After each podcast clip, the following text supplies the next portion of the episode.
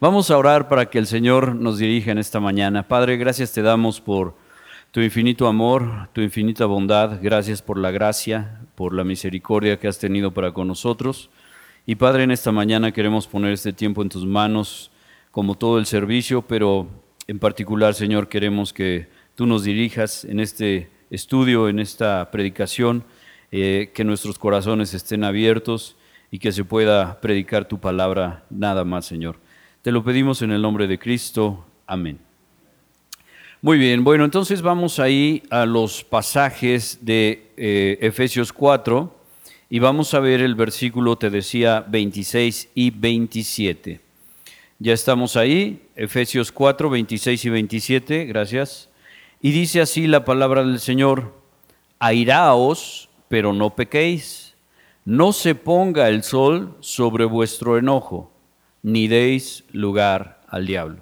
Si tú sabes, bueno, y tú has este, escuchado, eh, cuando se escribió la carta a los Efesios, no estaba dividida en capítulos, no estaba dividida, dividida en versículos, sino que todo era una carta. Ya después se dividió en, esta en estas partes, pero si tú ves el pasaje es muy claro. Y entonces aquí, eh, pues quiero analizar un poquito más el versículo 26, después de haber estado estudiando un poco más en él, eh, pues Dios me enseñó que estábamos quedándonos muy cortos con esta enseñanza. ¿Qué es lo que dice el, el versículo 26? Airaos, pero no pequéis, no se ponga el sol sobre vuestro enojo. Y quiero serte muy, muy franco. Este pasaje siempre se ha utilizado o se ha más utilizado para la relación eh, de hombre y mujer en matrimonios, en, este, en noviazgos. Eh, se usa poco para la relación entre padres e hijos. Eh, se usa poco en la relación entre pues jefe y, este, y empleado, etc. Pero este pasaje va más allá de lo que solamente dice eh, el término de no se ponga el sol sobre nuestro enojo. Y te decía, yo, yo quiero ser muy, muy franco, a mí literalmente me cuesta trabajo seguir este pasaje. Si yo tengo una diferencia con mi esposa Diana, eh, me cuesta mucho trabajo decir, ok, no me voy a dormir hasta que no arreglemos todo. Si tú eres una persona como yo que sabes que al otro día te tienes que levantar temprano para trabajar y todo esto y no te gusta desvelarte, me hace enojar el tema de, este, de desvelarme si no hay algo que está este, arreglado. Esa es mi, naturaleza, esa es mi personalidad y por eso me cuesta trabajo llevar este pasaje a, a, la nota y, este, y hacerlo así. Pero te decía, estudiando un poco más, me doy cuenta que no es solamente eso. ¿Por qué? Porque si eres como yo, entonces, y he escuchado eh, testimonios de, parejas que dicen, nosotros no nos vamos, no nos dormimos si no resolvemos el tema. Y nos puede dar medianoche o nos puede dar la madrugada, pero no nos dormimos. Yo digo, ¿y al otro día cómo le hacen? ¿No? Pero está bien, ellos están eh, procurando obedecer este pasaje y está bien, pero la verdad es que lo estamos mal aplicando muchas veces, porque si eres como yo, con tal de dormirte, vas a decir, bueno, sí, tú tienes la razón, ¿no? O sí, perdóname, ¿sabes qué? Este, híjole, ya es bien tarde, sí, no, perdóname, este, no me fijé cómo te hablé, ¿no? Este, pero pues ahí muere y, y ya vamos a dormir. Y entonces un, pasaje hacemos un mal arreglo para más o menos estar en línea con la escritura. Y de eso no se trata, eso no es lo que Dios quiere. Tal vez tú dices eso, pero en tu interior y ya en la cama, en lo que te quedas dormido, estás pensando y estás diciendo, pues si yo hubiera hecho esto así o hubiera hecho esto asado, tal vez las cosas no se hubieran puesto así. O si esa persona hubiera hecho esto y no hubiera hecho esto, tal vez no tendríamos este problema. Tal vez estás diciendo, bueno, que recuerde la otra persona que sí pedí perdón, pero que no tuve yo toda la culpa. Pero, pero ya está arreglado el problema, ya estás casi por dormir. pero tu mente y tu corazón seguimos pensando esto, ¿no? Caray, si no me hubiera hablado así él o ella, entonces pues no hubiera habido este problema. Eh, y, entonces tenemos mucho, mucho, mucho en la cabeza y a veces decimos, bueno, otra vez tuve que ceder yo, pero bueno, ya, estamos bien. Eso no es lo que Dios quiere. Lo que Dios quiere es que tu corazón y el mío estén y se vayan a la cama de una manera correcta, de una manera sencilla, de una manera donde podamos entender su palabra. Acompáñame a Salmos, eh, Salmos 4.4.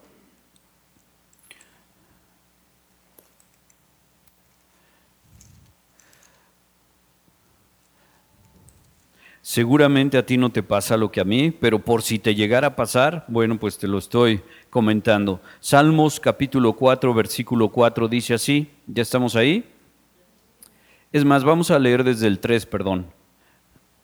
Y lo tenemos también al frente. Dice, sabed pues que Jehová ha escogido al piadoso para sí. Jehová oirá cuando yo a él clamare. Versículo 4. Temblad y no pequéis. Fíjate bien lo que dice este pasaje. Temblad y no pequéis. Meditad en vuestro corazón estando en vuestra cama y callad. Esta actitud, mi hermano, es totalmente diferente a lo que a veces hemos aprendido acerca de Efesios 4:26, donde tienes que ir a la cama este, eh, sin ninguna diferencia. Pero lo que está diciendo este pasaje es, no peques. ¿Y cómo es que peco si entonces hago un mal arreglo? ¿Cómo es que peco si yo me voy a la cama pero digo, esta vez sí me salí con la mía? ¿no? ¿O cómo es que peco si me voy a la cama pero además ni siquiera quiero arreglar el, el problema? Entonces, tiene que ver, mis hermanos, con el corazón. No tiene que ver con una religiosidad de así debo hacer las cosas, sino tiene que ver con el corazón. Y este pasaje de, de eh, Salmos 4.4, no sé para ti si te da paz, pero ahora imagínate, si te da paz leerlo, ahora imagínate cómo será eh, hacerlo. Y volvemos a leer el 4 y dice así, ah, se me perdió, aquí está, temblad y no pequéis, meditad en vuestro corazón, estando en vuestra cama y callad. Hermano, lo que Dios nos pide es que meditemos su palabra y que no estemos pecando. ¿Y cómo es que yo puedo pecar? Exactamente teniendo estas actitudes de decir, es que yo soy mejor que la otra persona, es que la otra persona no me trató como yo quería, es que la otra persona no hizo lo que yo esperaba, es que la otra persona me habló de tal o de, esta forma o de la otra, pero fíjate, todo, todo, todo se está centrando en mi yo. Todo se, centra en mi yo y entonces nosotros nos eh, desviamos totalmente de lo que podemos o de lo que debemos hacer. Y esta actitud, te decía, es muy diferente a lo que normalmente está pidiendo este pasaje. Ahora, ¿cuál sería la forma contraria a lo que pide el pasaje? Pues un corazón duro, un corazón eh, eh, enorgullecido, un corazón que dice, si, si te enojaste ya tienes dos trabajos, enojarte y en contentarte, que es un dicho popular, eh, pero eso no es una actitud correcta. Y una actitud correcta es un corazón que le agrade a Dios. Lo opuesto es un corazón, eh, decía yo, endurecido. Acompáñame por favor a Mateo capítulo 19. Mateo capítulo 19, versículo 8.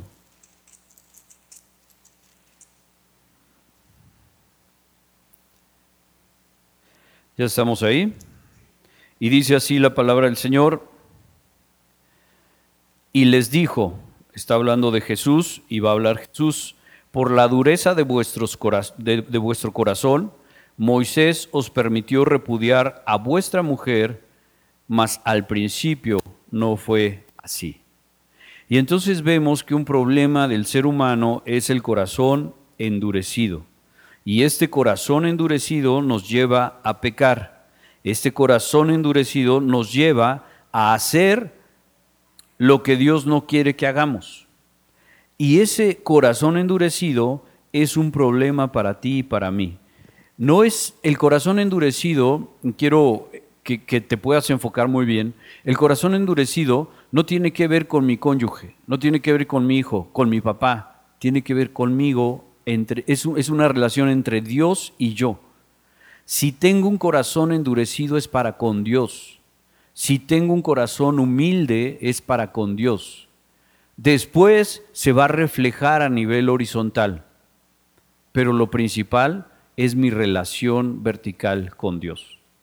Entonces, tú y yo debemos decidir qué queremos hacer, cómo queremos eh, eh, eh, responder y qué podemos terminar haciendo. Ahora, tú conoces este pasaje, lo hemos leído muchas veces, Jeremías capítulo 17, versículos 9 y 10. Tal vez tú y yo podemos pensar y decir, bueno, mm, mi corazón no es tan endurecido, mi corazón no es tan engañoso, mi corazón no es tan malo, mi corazón, eh, etcétera, etcétera. Pero Dios tiene otra opinión y dice en el versículo 9 del capítulo 17, engañoso es el corazón más que todas las cosas. Y le añade otra característica a ese corazón. ¿Cuál es? perverso. Hermano, ¿tú realmente todos los días sientes que tienes un corazón perverso? Yo no lo siento, pero el Señor me está diciendo, tu corazón es engañoso y además es perverso. Por eso es que tenemos que estar haciendo lo correcto delante de Dios. Porque si yo me dejo gobernar por mí mismo, entonces esto va a dar fruto. Esto se va a notar. Y no se va a notar la voluntad de Dios en mi vida o en la tuya. Entonces, ¿qué sigue diciendo el, pasaje? Dice, ¿quién lo conocerá? Y el versículo 10 nos responde, yo, Jehová, que escudriño la mente, que pruebo el corazón para dar a cada uno según su camino según el fruto de sus obras. Y no estamos hablando de salvación, estamos hablando de que si nosotros actuamos de una manera incorrecta, pues vamos a tener resultados incorrectos. Estamos hablando que si tú robas y te agarran, pues entonces puedes ir a la cárcel. Estamos hablando de que si tú pegas o golpeas, pues seguramente alguien te puede regresar ese golpe. Estamos hablando de cosas que nuestro corazón no entienden, pero que Dios sí conoce, que Dios escudriña en nuestro corazón y es a Él al que tenemos que ir para ver si realmente estoy yéndome a dormir meditando en Él, yo delante de Él, o estoy poniendo a mi cónyuge delante de Dios y diciéndole, Señor, pues hasta cuándo le vas a dar chance, hasta cuándo la vas a cambiar, hasta cuándo lo vas a cambiar. ¿O realmente estoy yo enfrentándome a Dios de esta manera? Dios sabe que tú y yo luchamos con nuestro yo, con nuestro ego.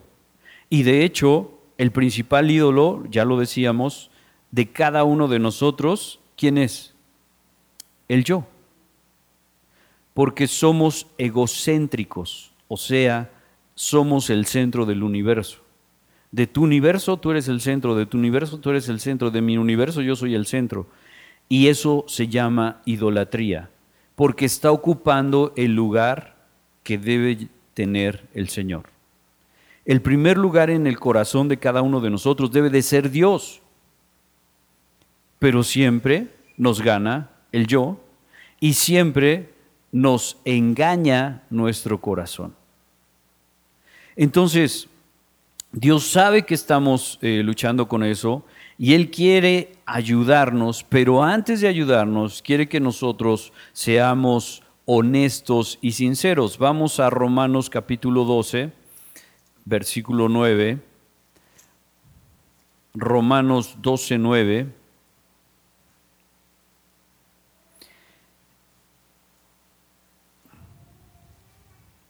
Y dice así el pasaje,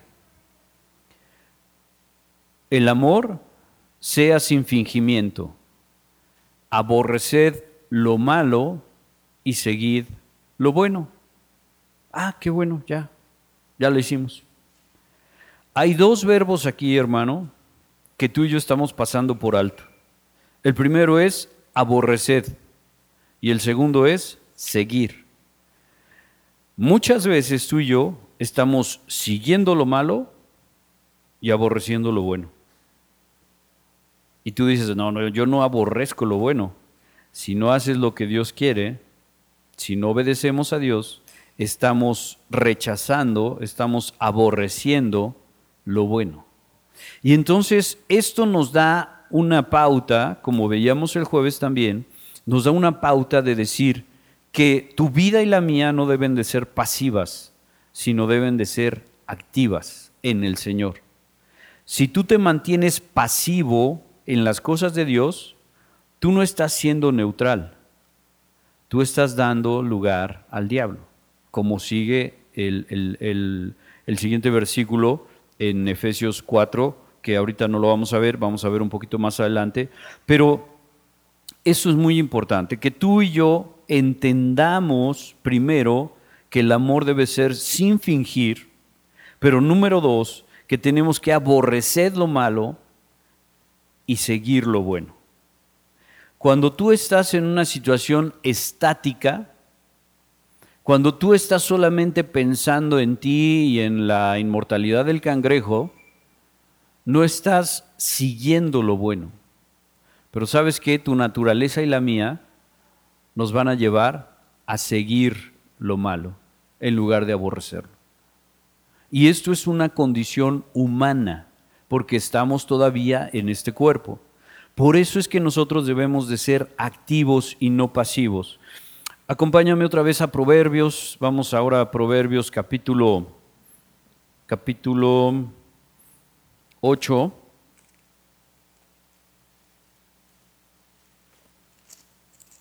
Versículo 14. Y mira qué bello, bello eh, pasaje es este.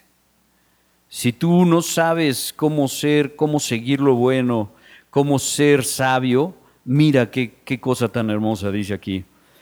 Está hablando el Señor, ¿no? Y dice, conmigo está el consejo y el buen juicio. ¿Necesitas más, hermano? Conmigo está el consejo y el buen juicio y contigo y conmigo está el corazón engañoso y perverso.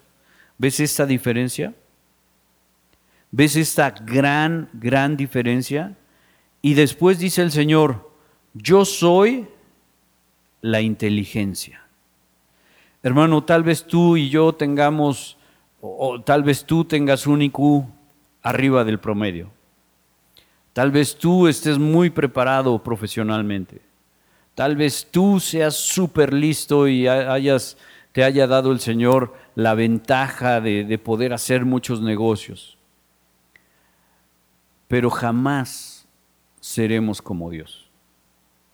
Nunca vamos a poder tener esta inteligencia que Dios tiene y que es de Él y que le pertenece a Él. Dice el Señor, yo soy la inteligencia. Conmigo, dice, está el buen consejo, el, consejo y el buen juicio. Y cantábamos hace rato y dice aquí, mío es el poder. Hermano, ante esta comparación de mi yo y de lo que es Dios, debemos escoger el Señor. Debemos estar activos en el Señor. Debemos buscar su juicio, su consejo, su gracia. Él escudriña nuestro corazón y nuestra mente y sabe de qué estamos nosotros cojeando. Pero muchas veces preferimos hacerle caso a mi yo, a mi emoción, en lugar de hacerle caso a la palabra. Muchas veces escogemos hacerle caso al compadre o a la comadre. Muchas veces una persona que no ha tenido hijos este, está dando consejos de cómo ser un buen padre, una buena madre. Y entonces seguimos esos consejos. Muchas veces una persona que ya pasó por un divorcio y que está solo o sola está dando consejos a alguien que está pasando por problemas y le hacen más caso a esa persona que a la palabra del Señor. Lo peor, ahora con las eh, redes antisociales, le hacemos más caso a los tiktokeros, le hacemos más caso a los videos, le hacemos más caso a los memes que a la palabra del Señor, que al Señor mismo. Y entonces decimos, no, es que este cuate habla siempre muy bien y mira el consejo que está dando, que tú vales, que tú eres, que no te dejes, que esto, que el otro, que... Y, y con eso nos vamos en lugar de ir a la palabra. Pero ¿sabes por qué le hacemos caso al compadre, a la comadre, a este y al otro y al tiktokero y demás? Porque nos dicen lo que queremos escuchar. Porque nos dicen y nos envanecen todavía más. Nos hacen crecer nuestro ego. Cuando el Señor te está pidiendo, nos está pidiendo exactamente lo contrario. Dice, búscame, yo te voy a dar el buen consejo. ¿Qué tal cuando tú y yo aconsejamos a alguien? ¿Le decimos lo que quiere escuchar o le decimos la palabra de Dios?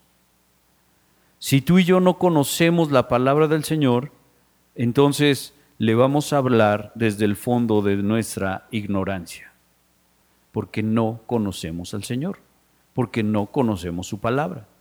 Y esto nos ha pasado a todos. La idea, hermano, es que tú y yo podamos estar siempre buscando y buscando y buscando al Señor para que ese ídolo que tenemos, que soy yo mismo, eh, pueda estar y quedarse afuera.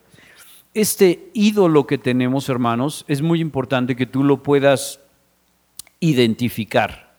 Porque tal vez tú eres de esos hombres que dices, no, yo no, yo yo salgo a trabajar todos los días y lo que tengo y lo que soy es para mi familia, ¿no? Así bien sufrido.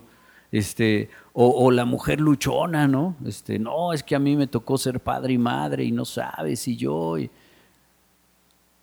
Nos damos cuenta del egoísmo que hay, del egocentrismo, del orgullo que hay en eso. Por eso es importante que tú identifiques la idolatría que tienes de ti mismo para que puedas avanzar en el Señor. Y normalmente tú y yo nos enojamos porque decimos, es que no me trataron como yo quería que me trataran. Es que me vieron con lástima cuando yo soy más, ¿no? Es que, este, no sé, cualquier otro, ¿qué es lo que, otra cosa que te hace sentir, sentir mal? Es que me hablaron muy feo muy golpeado, ¿no? Es que no me dieron el lugar, es que yo esperaba más de los demás, es que yo no esperaba nada de esta persona y ve lo que hizo. Pero sabes qué, todo esto es vano, porque estamos hablando de mi yo, no de las cosas del Señor. Y esto es un tema que es muy importante. Tú y yo siempre estamos valorando más el pecado del otro y estamos siendo supercuates con, el, con mi pecado. Es más, cometemos asumicidios, o sea, asumimos que la otra persona ya pensó, ya, ya dijo, ya, ya sintió.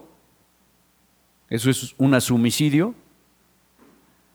Y ya por eso, entonces nos enojamos, ya por eso nos sentimos, ya por eso, etcétera, etcétera.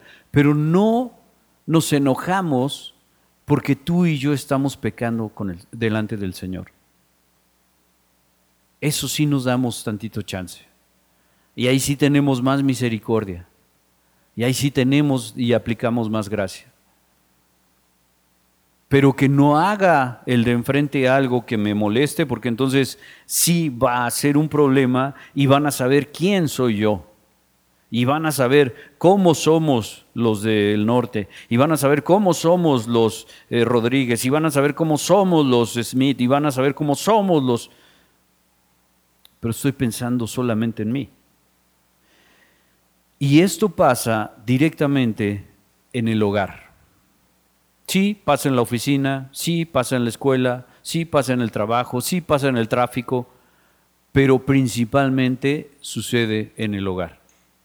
Y esto, mis hermanos, es algo que necesitamos dejar pasar. Cuando tú te vas a la cama pensando que el otro tiene la culpa o tiene más culpa, te estás yendo a la cama a dormir con tu orgullo.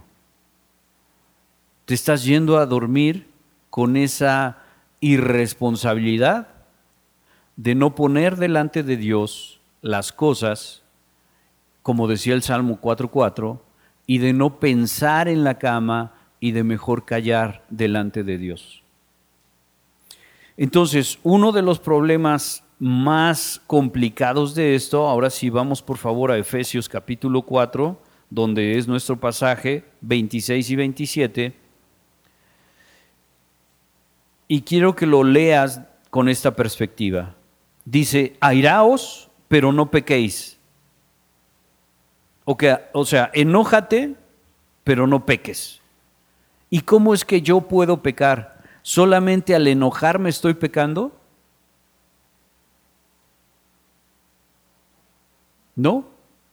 Según lo que estamos viendo, si no hago lo que Dios quiere, si pienso más de mí, de lo que debo de pensar, si estoy solamente viendo el pecado del otro, entonces estoy pecando.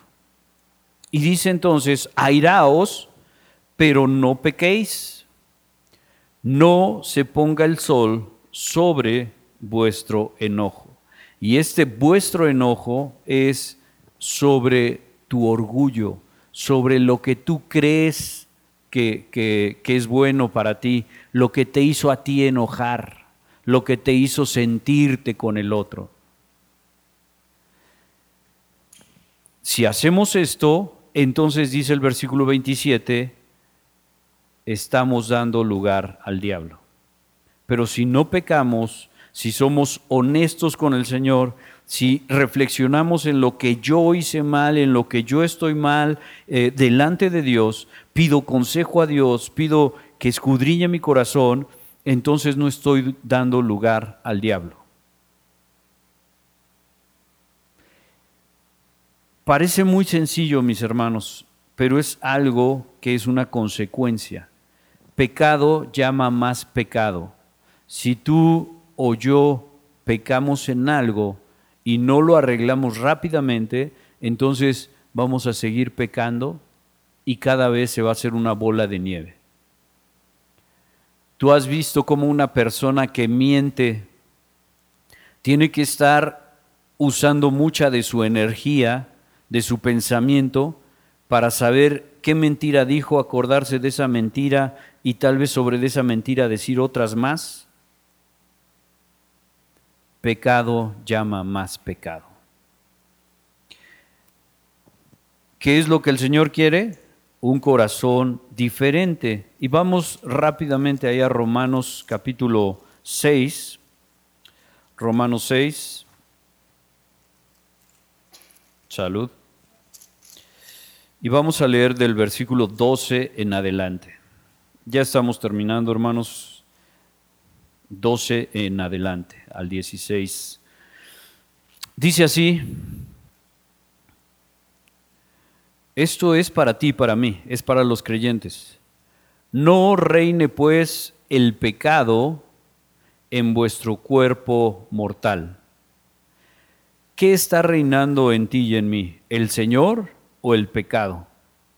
Esto es algo que solamente tú y yo podemos contestar delante de Dios siendo muy honestos y también dependiendo del lugar y del momento en el que estamos. Pero dice, no reine pues el pecado en vuestro cuerpo mortal, de modo que lo obedezcáis al pecado en sus concupiscencias, ni tampoco presentéis vuestros miembros al pecado como instrumento de iniquidad.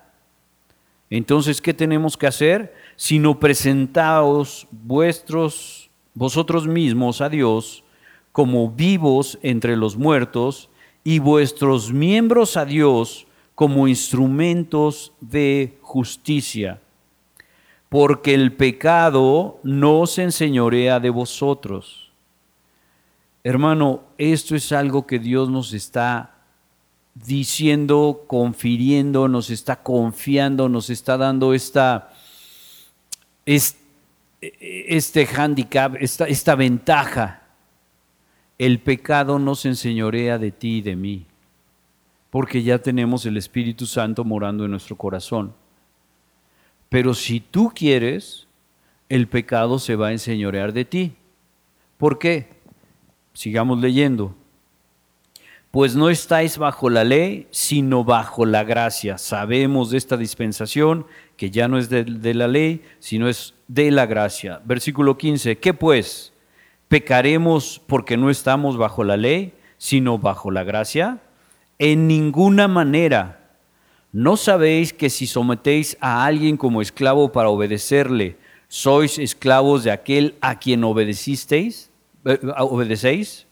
sea del pecado para muerte o sea de la obediencia para justicia. Hermano, tú y yo tenemos esta libertad, esta gracia delante de Dios para ya no estar pecando. No somos esclavos del pecado. Pero si tú quieres darle ese espacio al enemigo, el, enemigo lo va a tomar en tu vida. Decía un hermano, tú le das un centímetro al Señor, al, perdón, al, chanclas, al, al enemigo, le das un centímetro y él se toma kilómetros. A veces se toma toda la vida. Por algo que hiciste, por una decisión que no hiciste en el Señor, por un pecado que cometiste, Dios puede entregarte a las consecuencias.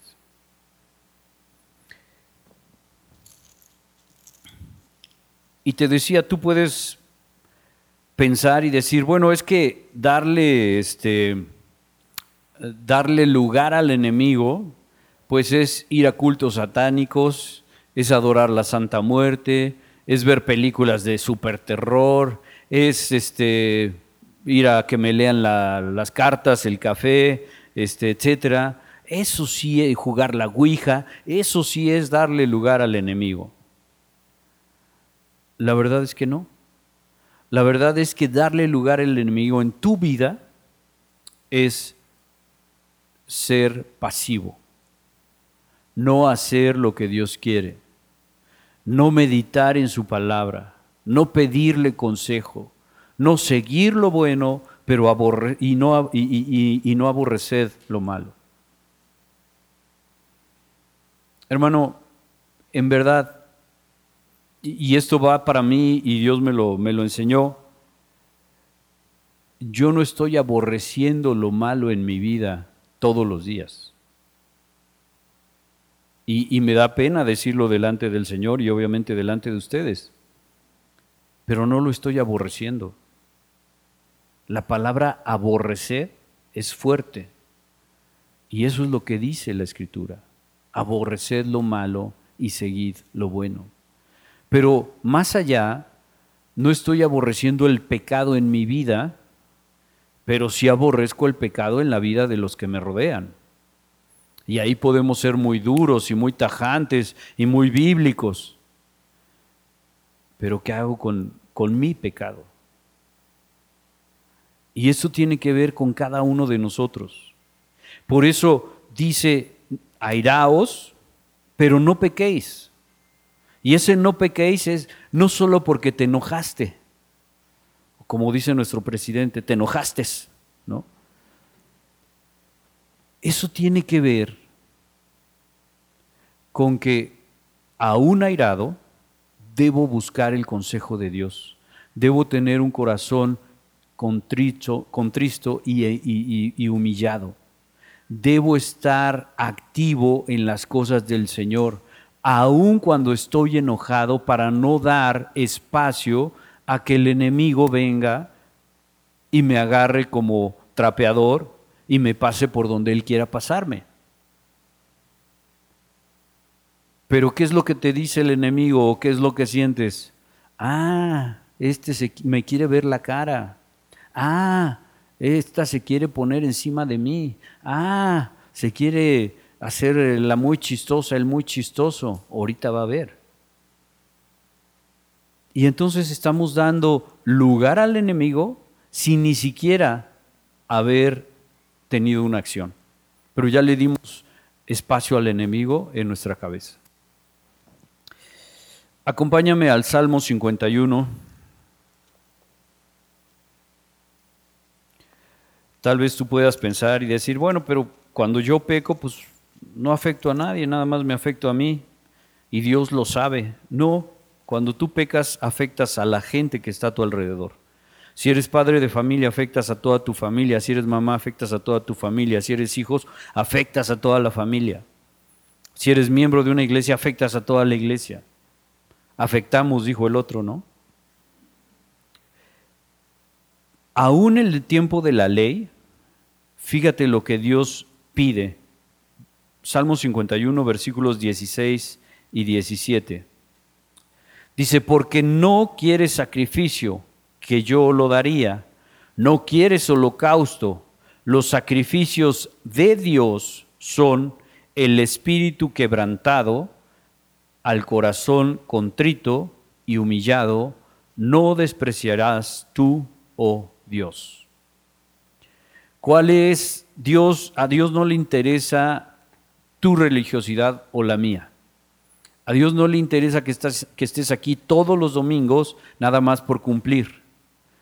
Dios quiere que lo busques de corazón, Dios quiere que busques y leas su palabra.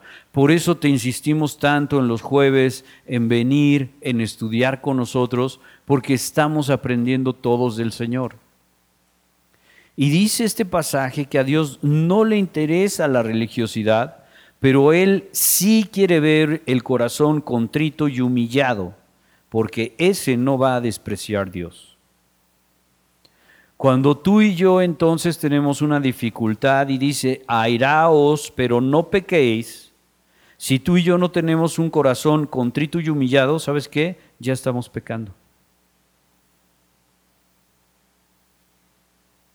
No se ponga el sol sobre vuestro enojo. ¿Cuál enojo? El primero, el de airarse. Me enojé porque me contestaron mal.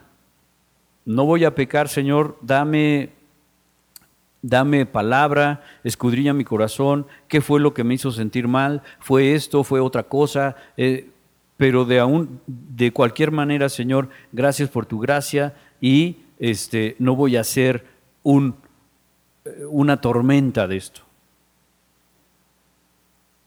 Y no voy a pecar con respecto al primer enojo que tuve. Pero no voy a pecar dando lugar al enemigo, como dice el versículo 27.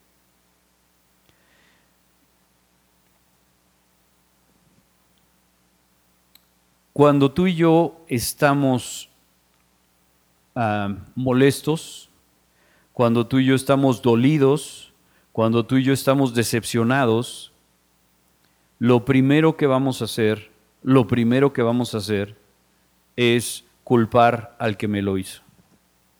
Es enjuiciar a quien me lo hizo. Y sabes, ya estamos dando lugar al diablo. Porque dice, airaos pero no pequéis. Si está en ti, perdona a esas personas. Si está en ti, no cargues con ese muerto, como nos enseña Pablo, que era el, el no perdonar. Si está en ti, no, no peques. Pero ya no, ya no te vayas al punto de decir, ah, ahorita le voy a contestar. No, no, no, no peques en ti. Porque eso es lo principal, lo que Dios nos está pidiendo. Tu corazón y el mío deben de ser correctos delante del Señor. El, eh, jueves veíamos rápidamente más pasajes, no los vamos a ver todos, pero veíamos también este pasaje donde había dos este, verbos que nos hablan de no ser pasivos, sino activos. Santiago capítulo 4, versículo 7. Santiago capítulo 4, versículo 7.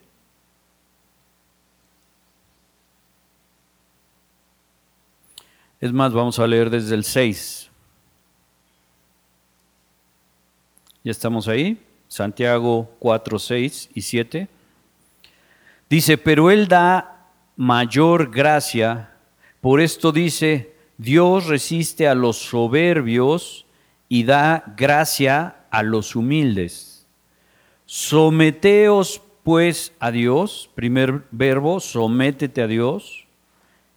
Resistid al diablo, segundo eh, verbo, y huirá de vosotros.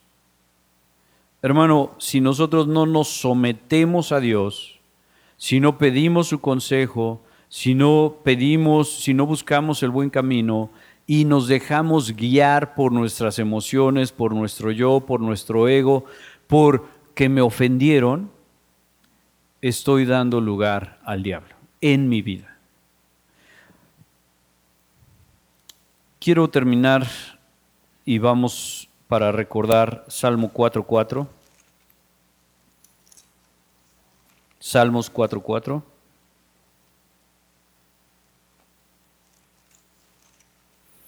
Ahora cada que leas o que alguien te mencione Efesios 4:26 y te diga que no debes de ir a la cama enojados, enojados el uno con el otro, vas a entender que más que eso es no ir a la cama a dormir con mi orgullo, con mi ego, con mi percepción de las cosas, sino buscar la sabiduría de Dios para saber si realmente estoy haciendo yo la voluntad de Dios. Si la otra persona no la está haciendo, ya no es ya no es asunto tuyo o mío. Y a veces decimos, "No, no, pero es que bueno, yo sí fallé, pero no tanto como esta persona." Lo que Dios te está pidiendo es no te enojes. Bueno, airaos, enójate, ten ese sentimiento, pero no peques. No le des ese espacio al enemigo. ¿Y cómo no se lo vamos a dar? Versículo 4, 4 de Salmos. Temblad y no pequéis. Meditad en vuestro corazón, estando en vuestra cama, y callad. Hermano, esto tiene que darte paz, tiene que hacerte reflexionar, así como a, a mí me pasó, en el sentido de ¿Cuántas veces me voy a la cama pensando que si yo le hubiera contestado esto a mi jefe eh, o le hubiera dicho esto, entonces él hubiera visto que... Y sabes, tú y yo nos desgastamos y estamos pecando y estamos dándole ese espacio al enemigo que está listo para tomar en tu mente, en tu corazón. Por eso, mi hermano, te invitamos a los estudios de los jueves. El jueves pasado vimos eh, una parte importante en el sentido de cómo es que entre pareja también podemos dar lugar al enemigo, cómo es que tú sintiéndote tal vez muy bueno en la escritura puedes eh, pues ser un neófito y caer en tentación del diablo. Vimos muchas formas. Y esta es una de las formas más importantes y básicas. Si tú y yo nos vamos a la cama a dormir con nuestro ego, con nuestro yo, estamos pecando. Vamos a orar. Padre, gracias te damos en esta tarde por tus bendiciones, tu amor, tu fidelidad. Queremos, Señor, en esta tarde darte la honra y la gloria y pedirte perdón, Señor, porque en realidad son más las veces que nos vamos a la cama pensando que los demás tienen la culpa que uno mismo. Te pedimos, Señor, que nos hagas eh, ver tu palabra, que pidamos consejo a ti, que podamos escudriñar tu escritura y que tú, Señor, nos dirijas a toda la verdad a través de tu Espíritu Santo que mora en nosotros. Ayúdanos, Señor, a ser de bendición a los demás y no de condenación. Ayúdanos, Señor, a estar bien contigo y a quitar el ídolo que está en nosotros, que es el yo mismo. Ayúdanos, Señor, a ir a la cama y pensar y procurar hacer tu voluntad y no llevar, Señor, con nosotros a la cama y al otro día y al otro día y a la, semana y al mes, pues este, estos sentimientos que nos pueden estar carcomiendo, que nos pueden estar quitando eh, eh, pues tiempo de vida, que nos pueden estar quitando atención a otras cosas que valen la pena que es tu palabra, que eres tú, Señor, a través de tu Hijo Jesucristo y de tu Espíritu Santo. Te damos las gracias en esta tarde y te pedimos, Señor, que bendigas a todos los hermanos que están de viaje, que están de vacaciones, aquellos que no pudieron venir el día de hoy y también que bendigas a todos los que aquí estamos. Gracias te damos, en el nombre de Cristo oramos. Amén.